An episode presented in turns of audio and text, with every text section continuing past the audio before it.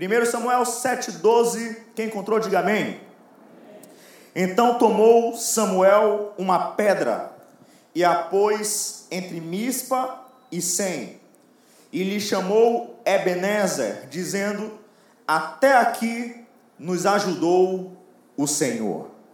Eu vou repetir. Então tomou Samuel uma pedra e a pôs entre Mispa e Sem, e lhe chamou Ebenezer, dizendo: Até aqui nos ajudou o Senhor. Você pode repetir? Até aqui nos ajudou o Senhor. Só mais uma vez, até aqui nos ajudou o Senhor. 27 de dezembro de 2020, até aqui, te ajudou o Senhor. Desde o seu nascimento até aqui, te ajudou o Senhor. Independente das situações, até aqui, te ajudou o Senhor. Repita comigo, Senhor Deus, fala comigo. Eu preciso da tua palavra. Eu venho aqui te agradecer, dizer que tu és grande, dizer que tu és poderoso, dizer que tu és eterno. A glória é tua, o poder é teu, a majestade é tua, a soberania é tua. Fala comigo, em nome de Jesus. Amém e graças a Deus. Meu irmão, eu tenho uma palavra de Deus para a tua vida. Até aqui nos ajudou o Senhor. Chegamos nesse dia tão especial, por que especial? Porque nós estamos no último domingo desse ano tão nublado, desse ano tão difícil que foi o ano de 2020. E eu estou aqui pregando para vencedores. Eu estou pregando para um grupo específico de pessoas que é mais que vencedor. Eu estou pregando para pessoas que passou desse vendaval. Eu estou pregando para pessoas que passou desse ano tão difícil.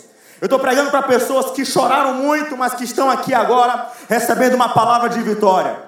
Eu estou pregando para pessoas que passou por momentos difíceis, mas que está agora aqui ouvindo uma palavra santa, poderosa, viva e eficaz, olhando para 2021 que está batendo na porta e batendo no peito dizendo: Eu sou mais que vencedor em Cristo Jesus. Eu estou pregando para um grupo especial aqui na terra. E isso me deixa muito feliz, porque, de fato, receber algo da parte de Deus, como nesse texto tão conhecido, onde muitas vezes nós colocamos em legendas nas redes sociais, onde nós mandamos, né, versículo nas linhas de transmissão. Esse versículo que muitas vezes nós colocamos no meio de uma mensagem, até aqui nos ajudou o Senhor. Sem dúvida você já ouviu, sem dúvida você já pregou, sem dúvida você já louvou, você já, já falou alguma coisa, você já lidou com esse versículo. Até aqui nos ajudou o Senhor. Mas estudando o contexto, tem algumas aplicações. Tem algumas aplicações para a minha vida e para a sua vida. Quem falou essa célebre frase, até aqui nos ajudou o Senhor, foi um grande homem de Deus, o profeta Samuel. Samuel ele era um profeta, Samuel ele era um sacerdote, Samuel ele era um juiz, Samuel era um homem importante na terra. E Samuel, quando ele decide falar essa frase, dentro de si tem um contexto muito específico. Samuel ele era um grande homem de Deus, ele era um profeta, ele tinha uma relevância social muito grande. O seu nome, Samuel, a etimologia, Samuel, significa o nome de Deus. Samuel ele foi o elo de ligação entre o período de Moisés, Josué, até o período dos reis, né? É fundo musical? Não, pode tirar, por favor, pode tirar, pode tirar, senão, senão o cérebro não funciona. Então, Samuel, ele era uma ligação entre Moisés, Josué, até o período dos reis, Davi e Salomão. Samuel, ele foi um elo de ligação, ele teve uma relevância muito grande. Se você for lá no Novo Testamento, você vai ver em Atos capítulo 3, versículo 24, que Samuel ele foi um profeta. Tem a confirmação de que ele foi um profeta lá no Novo Testamento. Se você for ler Hebreus capítulo 11, que fala dos heróis da fé, você vai ver que Samuel foi tido como um herói da fé. Para você ver o nível da importância de Samuel. lá no Antigo Testamento tem a confirmação no Novo Testamento. Você vê a, a grandiosidade desse homem. Todavia, você pode observar que todo grande homem, toda grande mulher, ele carrega uma história. Não existe um grande homem sem história. Não existe uma grande mulher sem história. Não existe um grande homem, uma grande pessoa sem fundamento, sem base, sem estrutura. Quanto maior o edifício, maiores são os alicerces. Quanto maior for uma árvore, mais profunda é a sua raiz. Não tem como você traçar grandes voos sem ter uma grande estrutura de uma torre de comando, uma torre de controle. Nós temos que entender que quanto mais alto você chegar, mais profundo tem que ser o seu fundamento. E Samuel não foi diferente. Samuel, por maior que ele fosse, ele tinha a sua base muito forte. Que base era essa? A sua mãe. Samuel, ele era fruto de oração. Quem era a mãe dele? Era Ana. E muitas vezes nós somos assim, nós conseguimos sucesso na vida, nós conseguimos muitas coisas na vida, e muitas vezes nós somos frutos de oração, de um tio, de uma tia, de uma mãe, de um pai, de um avô, de uma avó. E Samuel foi desse jeito, ele era fruto de oração da sua mãe, a Ana. A Ana tinha como seu marido o Elcana. E ele tinha uma mulher chamada Penina. Preste atenção, um homem com uma mulher, Ana, e o mesmo homem com outra mulher, Penina. Qual era a diferença das duas? Que Penina tinha filhos e Ana não tinha. Então Ana tinha um problema. Ana não podia gerar filho. Então Ana vem, vai para o templo e faz aquela célebre, aquela famosa oração. Ela chega para Deus desesperada, com essa angústia dentro de si, e chega e pede para Deus: Senhor, me dá um filho. Me dá um filho, porque eu vou te dar um filho. Olha que oração inteligente. Me dá um filho, porque eu vou te dar um filho. Imagine só, me dá um carro, porque eu vou te dar um carro. Eu não vou usar o carro, eu vou te dar. Me dá uma empresa, porque eu vou te dar a empresa. Eu não vou usar a empresa, a empresa não vai ficar comigo, a empresa vai ficar contigo. Eu estou falando, eu estou usando esses exemplos só para que você entenda. Ana chegou e falou: Senhor, me dá um filho. Esse filho não vai ficar comigo, esse filho vai ficar contigo. Me dá um filho, esse filho não vai ser meu, esse filho vai ser teu. O que é que Ana está falando, Senhor? Me abençoa. Eu só quero que essa bênção passe por mim. Eu só quero que esse, eu só quero ser um canal de bênção. Eu quero que tu me abençoe, que esse filho fique nove meses comigo. Eu vou amamentar, eu vou cuidar, mas depois eu vou devolver para ti. A oração dele, a oração de Ana foi uma oração inteligente. Porque muitas vezes nós queremos perder bênçãos que vêm se esgotar em nós. Mas as maiores e melhores bênçãos são aquelas que apenas passam por você, não fica em você. Quando ela falou, me dá um filho, porque eu vou te devolver, eu vou te dar. O que, que ela está falando? Olha, o meu filho vai ser usado por ti, o meu filho vai ser um profeta nas tuas mãos, o meu filho não vai ficar só comigo, o meu filho vai ser usado por ti. A bênção que tu me der, na verdade, vai ser tua, eu vou ofertar para ti. Quando nós pedimos algo para Deus só para o nosso próprio bem, na verdade é só um mimo. Por qual motivo você está pedindo prosperidade só para esgotar em você? Tem algo errado. Por qual motivo você quer uma família só para o seu próprio bem? Tem algo errado. Ana nos ensina em que as maiores e melhores bênçãos são aquelas que apenas passam por nós, mas vai abençoar outras vidas. Eu creio e que eu estou pregando para pessoas que são instrumentos na mão de Deus, em que Deus vai abençoar, mas a bênção não vai se esgotar em você, mas vai abençoar vidas, famílias, casas e pessoas do lado de fora. Nós temos que entender em que Ana tinha esse grande problema. E o que me chama a atenção é que quando Ana vai para o templo, para a igreja, para orar, algo acontece diferente. O que, que acontece? Ana, quando estava desesperada, Ana, quando estava clamando, Ana, quando estava buscando derramar a sua alma diante de Deus, a Bíblia fala em que Eli, o sacerdote, o pastor da igreja, olha para ela e fala: Você está bêbada, você está embriagada. Para um homem falar isso de uma mulher, sem ter bebido com ela, sem ter visto ela beber, é porque no mínimo o comportamento dela estava mostrando que ela tinha perdido o juízo, que ela não estava muito bem da razão. E é isso que acontece muitas vezes quando você está clamando ao Senhor por algo, com toda a sua força, vai ter pessoas que vão dizer para você, apontar o dedo para você e vai falar: você perdeu a razão. Você não está no juízo perfeito. Você não está pedindo a coisa certa. Mas na verdade, quando você coloca o joelho no chão, a sua oração não está indo para quem te critica. Quando você coloca o joelho no, no chão, a sua oração não está indo para quem está te observando. Quando você coloca o joelho no chão, a sua oração não vai para quem está apontando o dedo para você. Quando você coloca o joelho no chão, a sua oração sobe diante do trono do Todo-Poderoso. Você tem que entender que quem responde a tua oração não é quem te critica, quem responde a tua oração é aquele que tem todo o poder no céu e na terra. Portanto, continue orando, continue buscando, continue clamando, ainda que possa ter pessoas que possam te chamar de sem razão, que perdeu o juízo, mas é você que sabe a sua dor, é você que sabe o seu sonho, é você que sabe onde dói o calo. Então, por isso, continue orando, continue buscando. Em Tiago capítulo 5, versículo 16 fala que a oração do justo pode muito em seus efeitos. Em 1 Tessalonicenses capítulo 5, versículo 17 fala: "Orai sem cessar". Portanto, continue orando pela tua família, continue orando pela tua empresa, continue orando pela saúde, continue orando pela salvação dos teus parentes, continua orando, não para de orar, porque é Ele que escuta a tua oração. Não pare jamais de orar. A resposta dela é que me chama a atenção. Ela chega e fala: Meu Senhor, para Eli, sacerdote, meu Senhor, eu estou derramando a minha alma perante o Senhor. Eu não estou derramando vinho. Eu não estou derramando bebida. Eu estou derramando a minha alma perante o Senhor. O que, que ela está falando?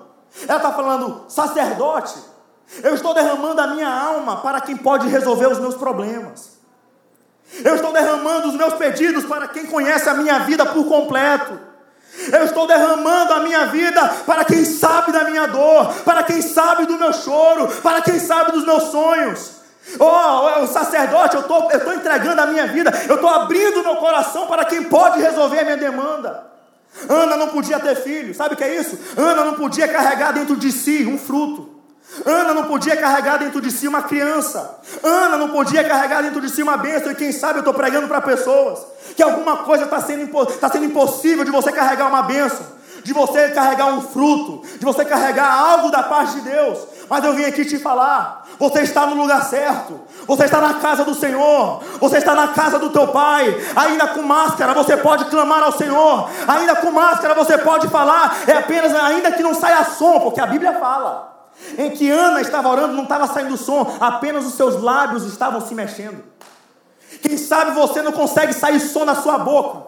Quem sabe você esteja orando e eu não consigo escutar. O seu, o seu irmão do seu lado não consegue escutar. Mas existe o Espírito Santo de Deus que intercede por nós com gemidos inexprimíveis. Você pode ter chegado aqui, quem sabe, com semblante triste, com semblante tenebroso. Mas existe uma presença de Deus nesse lugar. Continue pedindo, continue clamando, porque aquele que escuta a oração está aqui nessa noite. A Bíblia fala em que quando ela saiu do templo, o seu semblante não era mais o mesmo. O seu semblante não estava mais triste. Quem sabe você entrou, passou por aquela porta com um semblante triste. Quem sabe você passou por aquela porta como Ana entrou naquela, naquela igreja naquele dia, triste, angustiada, aflita. Entrega as tuas petições ao Senhor. Nesse último domingo, quem sabe é nesse último domingo que Deus resolveu responder a tua oração. Tem coisa que só você sabe, tem coisa que só a sua vida, tem coisa na sua vida que só você sabe, quem sabe nem o teu esposo, nem a tua esposa sabe, nem teus filhos, nem teu pai, é algo seu, pertinente a você, mas o teu Deus te conhece. Então começa a pedir, começa a clamar, começa a buscar, porque quem sabe você pode ter passado por aquela porta, as obreiras podem ter cumprimentado você, entrado por um ouvido, saído pelo outro, mas começa a clamar, começa a buscar, começa a clamar o Senhor, porque você pode sair com um semblante bem diferente essa noite. Com um semblante diferente, a Bíblia fala que Ana entrou de um jeito e saiu diferente. Não é jargão de pregador quando fala, você vai sair de uma forma diferente da forma que você entrou. Não é jargão de pregador é Bíblia. É Bíblia. Ana entrou de um jeito e saiu de outro. Por isso eu vou liberar essa palavra profética. Quem acredita, pega. Você entrou de um jeito, mas você vai sair completamente diferente nessa noite. Você pode ter entrado de um jeito, com um pensamento, com um coração, com um tipo de veste, mas você vai sair completamente diferente. O que é isso? É quem entrou triste vai sair alegre. É quem entrou oprimido vai sair daqui refrigerado. É quem entrou de uma forma com a cabeça baixa vai sair com a cabeça para cima, porque aquele que tem todo o poder está aqui nessa noite para te dar vitória em nome de Jesus. Louvado seja o nome do Senhor. Aí Ana concedeu, concebeu um filho. O que é isso? Deus atendeu a oração de Ana. E quem foi esse garoto? Samuel. Esse profeta, Samuel. Samuel era uma bênção. Repita comigo, era uma bênção. Era uma bênção de Deus na vida de Ana. Era um presente de Deus na vida de Ana. E meu irmão, eu posso te garantir que tem presentes de Deus para a tua vida também. Esses últimos dias de 2020 tem bênção de Deus para a tua vida. Esse ano 2021 tem bênção de Deus para a tua vida. E é exatamente isso que aconteceu. Ana teve um filho chamado Samuel. E Samuel foi crescendo. A bênção estava crescendo. A bênção que Deus tinha dado para Ana estava crescendo. E estava crescendo no ambiente de crise. Estava crescendo no ambiente tenebroso. Por quê? Porque estava com crise política na época, crise social na época, crise religiosa na época. Observe, uma bênção estava crescendo no ambiente de crise. Ambiente de crise não impede bênção de crescer. Ambiente de crise não impede bênção de crescer. Eu vou repetir. Ambiente de crise não impede bênção que Deus te deu de crescer.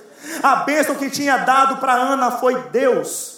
A bênção estava crescendo no ambiente de crise. Vamos contextualizar? 2020, crise financeira, crise política, crise social, crise econômica, crise em todas as. crise na área jurídica, crise na, na seara legislativa, crise em todas as áreas da sociedade. E bênçãos estavam crescendo. No meio desse ano, pessoas cresceram, ministérios cresceram, eu posso te garantir que 2021 vai chegar, eu já estou vendo, 2021 vai chegar algumas coisas. Rapaz, casal Beltrano prosperou de repente, não. Lá no meio da pandemia já estava crescendo. Rapaz, o que aconteceu com Beltrano? Do nada começou a pregar e umas palavras, umas mensagens poderosas. Rapaz, 2021 foi o ano dele. Não, não, não. Lá em 2020, no meio da pandemia, já estava crescendo. Deixa eu te falar um negócio. A crise não impede bênção de crescer. Eu estou pregando para pessoas que vivem cheias de bênção, que tem bênção de Deus para sua vida, ainda que estejamos no ambiente de crise. Tem bênção de Deus crescendo na tua casa. Tem bênção de Deus crescendo na tua família, ainda que você não consiga consiga ver, ainda que você não consiga perceber, tem bênção de Deus crescendo na tua família, na tua casa, no teu ministério, na tua igreja, em nome de Jesus. Tem bênção crescendo. Tem bênção crescendo. Agora, qual foi o ambiente que Samuel, esse profeta, cresceu? Um ambiente de conflito social, conflito, guerra, batalha. Que batalha era essa? Os filisteus, na época, estavam indo contra os israelitas. Que significa israelita? Herdeiro da promessa. Tem algum herdeiro da promessa aqui? Os filisteus estavam indo contra os israelitas. Perceba isso, isso é importante. Os filisteus estavam indo, para os, indo contra os israelitas, criaram uma linha de batalha. E quando criaram uma linha de batalha, meu irmão, imagina os israelitas, nós somos herdeiros da promessa. Nós somos povo de Deus. Nada vai prevalecer contra a gente. Primeira batalha. Filisteu deu pau em israelita. Quatro mil israelita, israelitas morreram. Você imagina a cabeça do povo? Quatro mil israelitas morreram. Como é que pode quatro mil israelitas morrerem numa batalha só? Imagina quatro mil pessoas morrendo só um dia numa cidade como São Luís do Maranhão. Uma catástrofe. Não são só 4 mil homens, são 4 mil famílias. São crianças órfãs. São pais sem filhos. São esposas sem maridos. Não é só 4 mil pessoas mortas, tem mais gente sofrendo. E foi isso que aconteceu. Então o povo começou a ficar desesperado. Então o povo teve uma ideia: ó, oh, se nós perdemos, vamos pegar a arca da aliança. O que significava a arca da aliança? A presença de Deus. Vamos pegar a arca da aliança para nós vencermos essa batalha. Presta, presta atenção. Lembraram da arca da aliança só depois de uma derrota. Quando pegaram a arca da aliança, a presença de Deus, para vencer uma batalha, o que aconteceu? Próximo conflito: 30 mil israelitas morreram. Mas como que 30 mil israelitas morreram se estavam com a arca da aliança? Sabe por quê? Porque usaram a arca da aliança, a presença de Deus, apenas como um amuleto de vitória. Apenas por um momento. E nós não podemos usar a presença de Deus apenas por um momento. A presença de Deus é de segunda a segunda. A presença de Deus é de janeiro a janeiro. A presença de Deus não é só dia de domingo e nem só dia de quarta. A presença de Deus é todo dia da sua vida. Enquanto o seu coração estiver batendo, carregue dentro de si a arca da aliança. No momento de vitória, carregue a arca da aliança. No momento de derrota, carregue a arca da aliança. No momento de riso, carregue a arca da aliança. No momento de tristeza, carregue a arca da aliança. É 13 anos de casado, é a arca da aliança. 15 anos de casado, é a arca da aliança. É momento de crise conjugal, é a arca da aliança. Todo momento da sua vida, carregue dentro de si a arca da aliança. A presença de Deus. Então o que aconteceu? Os filisteus pegaram não só mataram 4 mil, depois mais 30, 34 mil homens. Pegaram a arca da aliança e levaram para o território filisteu. Sabe o que é isso? Humilhação. O povo de Deus foi humilhado. O povo de Deus estava sofrendo um ataque de esperança. Porque o que dava esperança para o povo de Deus era a presença da arca da aliança, porque era a presença de Deus manifestada. Então o povo, herdeiro da promessa, quando perderam a arca da aliança, ué, se com a arca da aliança a gente apanhou, o que dirá sem a arca da aliança? Acabou para a gente. A gente vai ser exterminado. Porque de fato, sem a presença de Deus, nós somos presas fáceis na mão do inimigo. E foi isso que aconteceu. Todavia, um profeta já tinha crescido. Que profeta era esse? Esse que nós falamos, profeta Samuel. Samuel então chega e fala: Olha, Deixa eu falar um negócio para vocês. Reuniu o povo. Consertem a vida de vocês. Tirem os deuses da vida de vocês. Preparem, olha a palavra que ele usou. Preparem o coração para servir somente ao Senhor. Então aquela mensagem entrou no coração do povo e o povo começou a afastar os deuses. Deuses pagãos começaram a afastar os ídolos, começaram a afastar aquilo que não agradava ao Senhor, começaram a se consertar com Deus. E aí, depois disso, os mesmos que se levantaram contra os israelitas, os filisteus, quiseram atacar os israelitas de novo. Perceba, o mesmo inimigo que tinha atacado antes, que matou 4 mil homens, depois mais 30 mil homens, se levantou mais uma vez contra os israelitas. Acontece que era o mesmo problema, mas o coração dos israelitas era diferente. Na primeira vez que 34 mil homens morreram, eles não estavam com o coração voltados para Deus. Mas nesta outra vez que os filisteus se levantaram contra os israelitas, o coração dos israelitas já tinha se voltado para Deus. E os filisteus não sabiam disso. Uma coisa é você enfrentar um problema sozinho, outra coisa é você enfrentar o mesmo problema com Deus. Uma coisa é você enfrentar uma doença sem Deus, outra coisa é você enfrentar a mesma doença com Deus. Uma coisa é você enfrentar uma crise financeira sem Deus, outra coisa é você enfrentar a mesma crise financeira com Deus. Observe, pode ser o mesmo problema, mas a diferença está no seu coração. Eu estou aqui pregando para pessoas que passou esse ano em meio da crise, no meio de crise financeira, no meio dessa instabilidade, no meio dessa turbulência que foi esse ano. Mas quem sabe, há anos atrás, você com outro coração, você não conseguiria enfrentar. Você chegou aqui no último domingo de 2020. Sabe por quê? Porque o teu coração pertence ao Senhor. Porque você pertence ao Senhor. Porque você é filho e filha do Senhor. Você você é mais que vencedor em Cristo Jesus.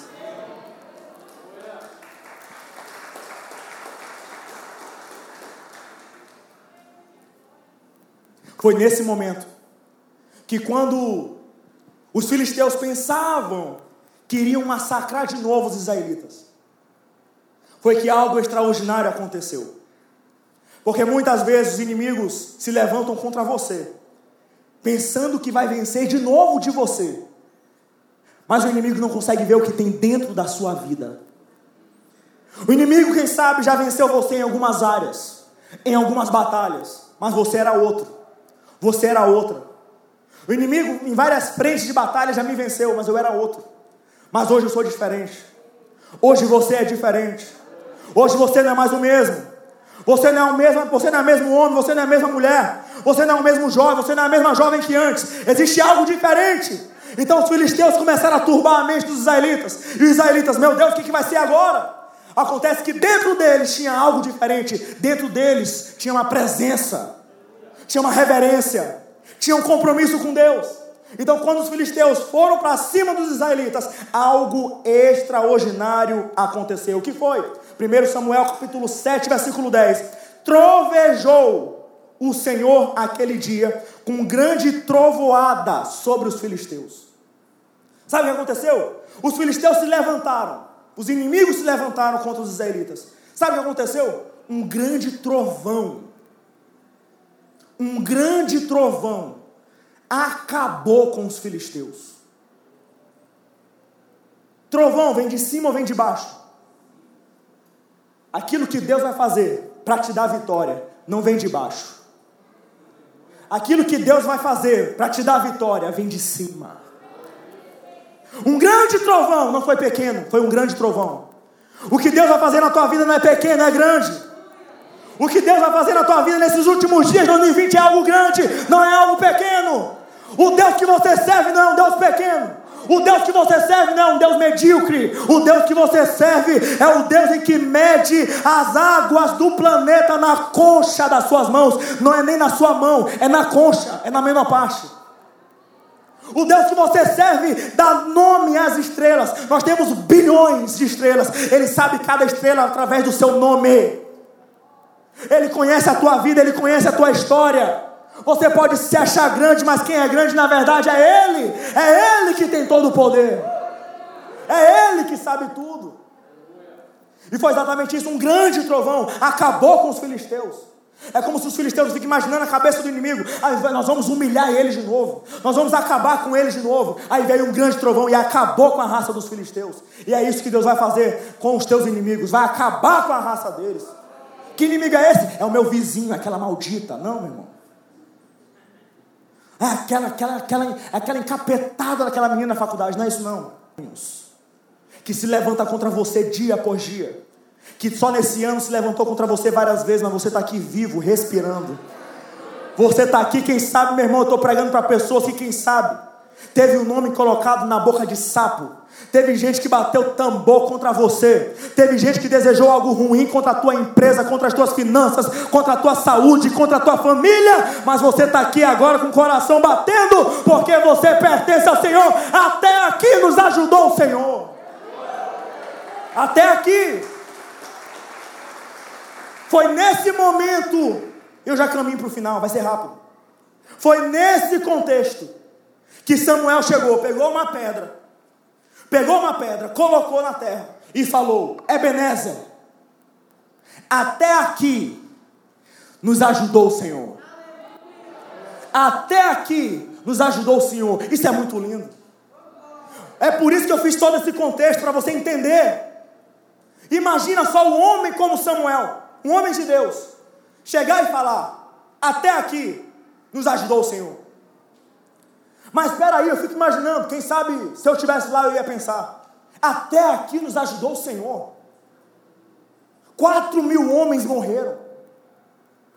Quantas crianças ficaram sem pai? Quantos pais ficaram sem filhos? Depois 30 mil homens morreram. E ainda assim, até aqui nos ajudou o Senhor. Sabe que Samuel estava nos ensinando? Que é possível nós agradecermos ao Senhor em meio às perdas. Quem sabe você perdeu algumas coisas nesse ano. Quem sabe você perdeu algumas pessoas esse ano. Mas ainda assim você tem motivo para agradecer. Ainda assim você pode dizer: Até aqui me ajudou o Senhor.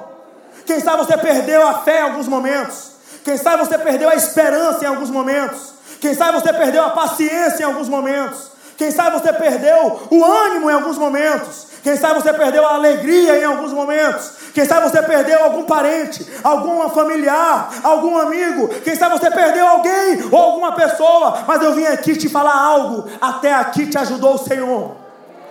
Até aqui te ajudou o Senhor.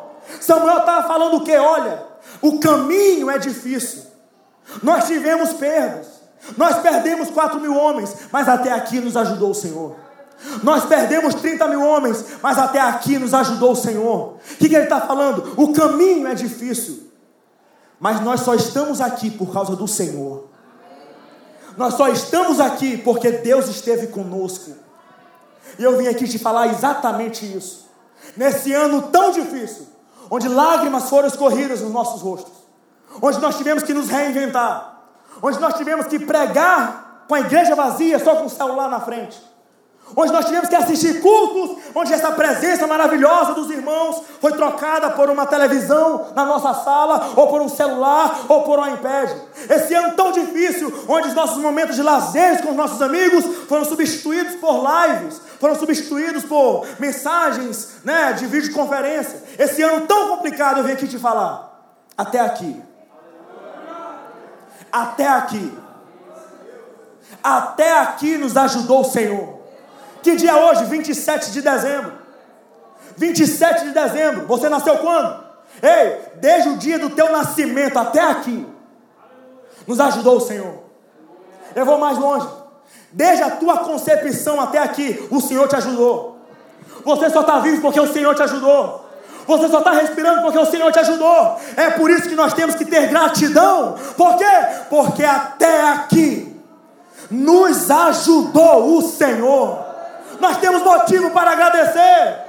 Nós vencemos esse ano. Nós ganhamos esse ano. Por quê? Porque é maior que está dentro de nós do que aquilo que está no mundo. Maior é a esperança que nós carregamos do que aquilo que está no mundo. Nós somos maiores do que o medo lá fora. Nós somos maiores do que o pânico. Porque o nosso Deus é maior do que tudo e maior do que todos.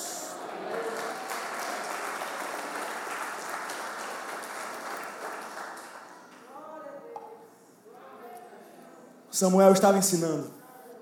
Nós perdemos 4 mil. Nós perdemos mais 30 mil. Mas nós podemos agradecer ao Senhor. Nós podemos agradecer em meio às perdas. Sabe por quê? Porque a verdadeira gratidão independe de números. A verdadeira gratidão independe de circunstância. A verdadeira gratidão independe das situações. Nós só queremos agradecer. A Bíblia fala: em tudo dai graças. Em tudo dai graças. Em tudo dai graças. A gratidão é uma porta fechada para a atuação do inimigo. Eu provo isso na Bíblia. No versículo 12, Samuel agradeceu. No versículo 13, a Bíblia fala que os filisteus foram abatidos e nunca mais entraram no território israelita. Sabe o que é isso? Você agradece, você está fechando a porta para o inferno. Você começa a ter uma vida grata, você pega a porta, fecha e impede de Satanás entrar na tua casa. É isso que acontece. O problema é que tem gente que não quer ser grato. Essa empresa, essa empresa pequena, essa empresa, ah, é horrível, eu tenho nojo dessa empresa. Para de murmurar. Agradece a Deus pelo que você tem. Porque quando você agradece, Satanás fica do lado de fora. Essa família, meu marido, cara, cara malo, esse barrigudo feio. Esse barrigudo, esse cara, esse cara nojento. E não sei o que. Para de murmurar. Quando você murmura, você abre a porta para Satanás. Mas quando você agradece, fica do lado de fora. Agradece. Hoje é noite de portas fechadas. Porta fechada para Satanás entrar. Você vai agradecer. Você vai agradecer. O interessante é que a gratidão é uma chave. Da mesma forma que fecha a porta para que o inimigo entre, é a mesma oportunidade de abrir uma porta para bênçãos maiores entrarem. Vou mostrar na Bíblia. Versículo 12, gratidão. Versículo 14, a Bíblia fala que os filisteus restituíram as cidades que eles tinham tomado dos israelitas. Os, os filisteus tinham pego cidades israelitas. Sabe o que foi aconteceu? Versículo 12, gratidão. Versículo 14, os filisteus, ó, tá aqui a área de vocês, pega, ó, tá aqui. Sabe o que é isso? É restituição. A gratidão abre a porta para a restituição na tua vida. Tem alguém que vai agradecer ao Senhor hoje? Tem alguém grato aqui nessa noite? Então te prepara, porque tem restituição de Deus para a tua vida. Aquilo que o inimigo tomou vai ter que devolver. O interessante é que os mesmos que pegaram as cidades devolveram as cidades. Os mesmos que pegaram a arca da aliança devolveram a arca da aliança. O que, que é isso? Aqueles que tomaram o que é teu, vai devolver aquilo que tomou de você. Por quê? Porque bênção que Deus dá para Israelita não é para ficar na mão de Filisteu. Bênção que Deus dá para você não é para ficar em Filisteu. Ei, eu estou pregando para pessoas que perderam algumas coisas, que tomaram algumas coisas, que tomaram algumas pessoas. Mas eu vim aqui te falar: aquilo que Deus te deu é seu e não é mais de ninguém. É seu. O marido foi Deus que te deu, é seu. A esposa foi Deus que te deu, é sua. O filho foi Deus que te deu. O filho não pertence às drogas. O filho não pertence à pornografia. Esse filho pertence ao Senhor, porque foi Deus que te deu. Foi Ele que te deu. Bênção que Deus dá para israelita não é para ficar na mão filisteia. Aleluia. Agradeça. Agradeça. Ah, meu irmão, fala assim: obrigado por esse ano. Obrigado pela vida. Agradeça, porque quando você agradece, uma porta se fecha para o inimigo, mas uma porta se abre para bênçãos maiores de Deus para você. Aleluia. Aleluia. Agradeça. Quando Samuel fala, até aqui nos ajudou o Senhor. Esse até aqui, e aqui eu encerro. Quando ele fala até aqui, ele dá a ideia de uma distância de percurso. Como se ele estivesse falando: olha, na largada, até aqui, nos ajudou o Senhor. Ele está falando: olha, o percurso que eu tracei até aqui nos ajudou o Senhor. É como se estivesse numa corrida. E de fato, a nossa vida é como uma corrida. A nossa vida é como um percurso. A nossa vida é assim: tem largada, tem o um meio e tem a chegada. É desse jeito. E Samuel não tinha chegado ainda na linha de chegada, mas ele já tinha passado da largada. E ele chega no momento da corrida dele e fala: Até aqui nos ajudou o Senhor. Sabe o que ele está falando? Ele está falando: O Deus que estava comigo no início está comigo agora, mas também vai comigo até o final. O Deus que começou esse ano contigo está contigo agora vai estar contigo na segunda, vai estar contigo na terça, vai estar contigo na quarta, vai estar contigo na quinta, e 2021 também pode te preparar, que Ele vai estar com você também. Ele vai estar com você também. É exatamente isso que a Bíblia mostra. Até aqui nos ajudou o Senhor. É um percurso, uma corrida. Nos ajudou o Senhor. Sabe o que é isso? Deus estava com a gente. Em momento algum, Deus separou da gente. Em momento algum, Deus saiu de perto da gente. Isso me lembra uma história que eu até contei uma vez aqui no domingo de manhã. Eu gosto de correr na praia, ou tento. Estava correndo na praia, e eu gosto de ter uma, uma visão de tudo que está na minha frente. E teve uma hora que eu percebi, uma distância mais ou menos 300 metros, que tinham dois homens parados. Ele, tem gente que gosta de correr na, na avenida, e eles estavam na avenida, dois, dois homens parados. E quando eu vi isso, eu fiquei, o que é que está acontecendo ali? Eu fui chegando, correndo. E aquele espírito de, de maroca começou a crescer dentro de mim. Começou a crescer e eu, o que é está acontecendo? Eu fui acelerando o passo, o que é está pegando? Quando eu cheguei perto, eu percebi que um companheiro tinha sentido uma fadiga muito grande. Então estava esgotado.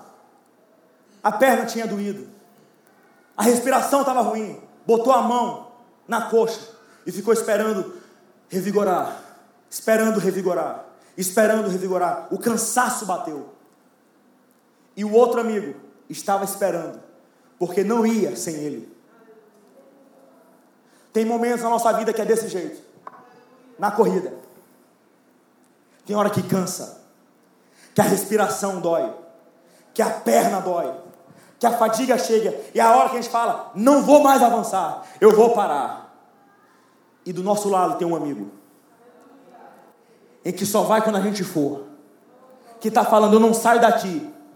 Você pode estar parado, mas eu estou do teu lado. Você pode estar esgotado, mas eu estou do teu lado. Você pode estar com a perna doendo, mas eu estou do teu lado. Quem sabe eu estou pregando para a pessoa que está se sentindo fadigado, com a perna doendo, sem, sem conseguir respirar direito. Mas eu vim aqui te falar: o teu amigo está, com teu, está contigo. Aquele que te guarda está contigo. Aquele que é teu amigo fiel está contigo. A vida é uma corrida. Ontem eu estava assistindo um filme. Alguém assistiu aquele filme 100 metros? Netflix? Só eu? Já preparados para o spoiler de sucesso? Esse filme mostra um homem. Já vou começar o spoiler. Mostra um homem que tinha esclerose múltipla. Então começou a perder o controle. Perdia o controle do lado direito. Perdia o controle do outro lado. Perdia o controle de tudo. E ele colocou na cabeça que ele ia fazer triatlo. Ele queria competir. Mas algumas pessoas começaram a falar: você não pode, você tem esclerose múltipla. Você não pode correr. Você não pode competir. Não dá para você. Pessoas quiseram desanimar ele. Mas esse homem não permitiu que nenhuma desmotivação tirasse aquilo que ele já tinha colocado dentro de si. Deixa eu te falar algo. No meio desse percurso, no meio dessa jornada, pessoas vão querer te desmotivar. Mas você tem que entender algo. A tua motivação tem que motivar pessoas. Não é a desmotivação das pessoas que tem que te desmotivar. Aquilo que você tem dentro de si tem que motivar pessoas, não é aquilo que tem nas pessoas que tem que te desmotivar. E então esse homem colocou: Eu vou competir, eu vou correr. Meu irmão, quer triatlo? É nado, natação, ciclismo e corrida. Agora, um homem com esclerose múltipla, sem o controle direito. Então ele começou a competir. Então, na hora da competição, ele começou a treinar, treinar, treinar, treinar, treinar. Isso é muito interessante, porque na hora da, da natação, ele conseguiu. Aí depois ele foi para o ciclismo, conseguiu. Mas na hora da corrida, nos últimos 40 quilômetros, a fadiga começou a chegar. Começou a vir aqueles, as, as limitações dele. A respiração não era mais a mesma. Até que teve uma hora que ele caiu no chão de tanta dor. E tem hora que nós somos desse jeito. A gente vai com as nossas limitações e vai, tenta avançar, mas tem hora que não dá, tem hora que a gente cai de tanto cansaço. Mas algo fez a diferença. Ele começou a lembrar daquilo que o treinador dele tinha falado para ele. E o treinador dele tinha falado: desistir não é uma opção. Você vai avançar independente do que você passar. E aquela frase começou a vir dentro da cabeça dele. E ele se levantou, começou a avançar, começou a avançar, começou a percorrer, até que ele chegou na linha de chegada. E é exatamente isso que eu quero te falar. Tem hora que com as nossas limitações a gente para, a gente desiste, a gente retrocede. Mas eu vim aqui te falar que o teu treinador falou algo a teu respeito. O teu treinador falou que você é mais que vencedor. O teu treinador falou que você não vai retroceder. O teu treinador falou que desistir não é uma opção. O teu treinador falou que o teu lugar é morar no céu. O teu treinador falou que a tua casa pertence ao Senhor Jesus. O teu treinador falou que aquele que começou a boa obra vai aperfeiçoar até o dia de Cristo Jesus. O teu treinador falou que na casa do meu pai há muitas moradas. Se não fosse assim, eu não teria dito: vou preparar os lugares. E se não fosse assim, ai meu irmão, ei, tem morada no céu para você, tem morada na casa do eu estou pregando para a pessoa que é mais que vencedor em Cristo Jesus. Você não vai retroceder. Até aqui nos ajudou o Senhor, um percurso. Me ajudou esse tempo todo, vai me ajudar mais na frente. Essa fala é uma mistura de gratidão com confiança. Eu agradeço a Deus pelo que Ele fez, mas eu confio que Ele vai continuar fazendo.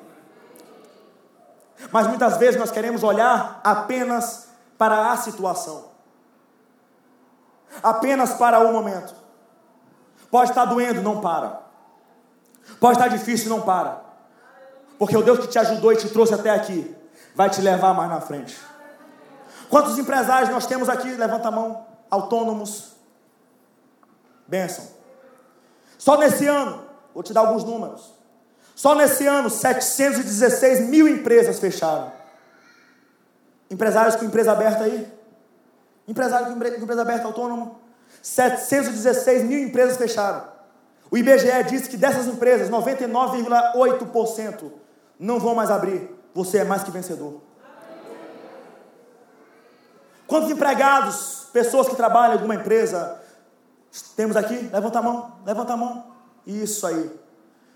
Nesse ano, só nesse ano, teve um aumento de desemprego de 35%. 3,6 milhões de desempregados. Quantos empregados? Você é mais que vencedor. Alguém comeu hoje? Ah, pastor, eu estou em jejum, campanha. Alguém comeu ontem? Só nesse ano, 10,3 milhões de pessoas passaram fome. Fome é não ter o que comer nada. No Brasil, hein? No Brasil. 10,3 milhões de pessoas. Sabe o que é isso? Você é mais que vencedor. Até aqui te ajudou o Senhor, meu irmão. Até aqui te ajudou o Senhor. Tem alguém vivo aqui? Vivo, vivo, vivo, vivo, vivo, vivo, vivo. No mundo, só de Covid, 1 milhão 750 mil mortos. Só no Brasil, 190 mil mortos. Tem alguém com o coração batendo aí? Coloca a mão assim. Tem alguém com o coração batendo aí? Até aqui te ajudou o Senhor, meu irmão. Até aqui te ajudou o Senhor. Até aqui te ajudou o Senhor. Não para não. Não retrocede não. Até aqui te ajudou o Senhor. Se Ele te ajudou até aqui, Ele vai continuar te ajudando. Agradeça ao Senhor. Você tem motivo para agradecer ao Senhor. Esse ano 2020 foi difícil, foi. Gerou lágrimas, gerou. Momentos de confusão, gerou, não vou dizer, não vou mentir. Gerou incerteza, gerou. Sabe o que aconteceu? Muitas vezes nós perdemos o controle. Mas ele sempre esteve no controle. Os anjos não ficaram preocupados. Meu Deus, o que está acontecendo lá na terra? Não, não, não. Deus não ficou, é, meu Deus, o que está acontecendo? É, Deus falou, meu Deus. Não, não, não. Ele sempre esteve no controle. Aquele que está sentado no alto e sublime trono, ele nunca perdeu o controle de absolutamente nada. Você pode ter perdido o controle de algumas áreas da sua vida, mas ele sempre esteve no controle. E eu, Deus me trouxe aqui para te falar exatamente isso. O Deus que esteve contigo em janeiro, que esteve contigo em fevereiro, no primeiro semestre, no segundo semestre, nesses últimos dias do ano, continua com você. Em 2021 vai continuar com você também. Em 2022 vai continuar com você também. Em 2023 vai continuar com você também. E na década de 30 vai começar a continuar com você também. E na década de 40 vai continuar com você. Aquele que começou a boa obra a aperfeiçoará até o dia de Cristo Jesus. Foi Jesus que falou. Em Mateus capítulo 28, versículo 20: Eu estarei convosco todos os dias até a consumação dos séculos.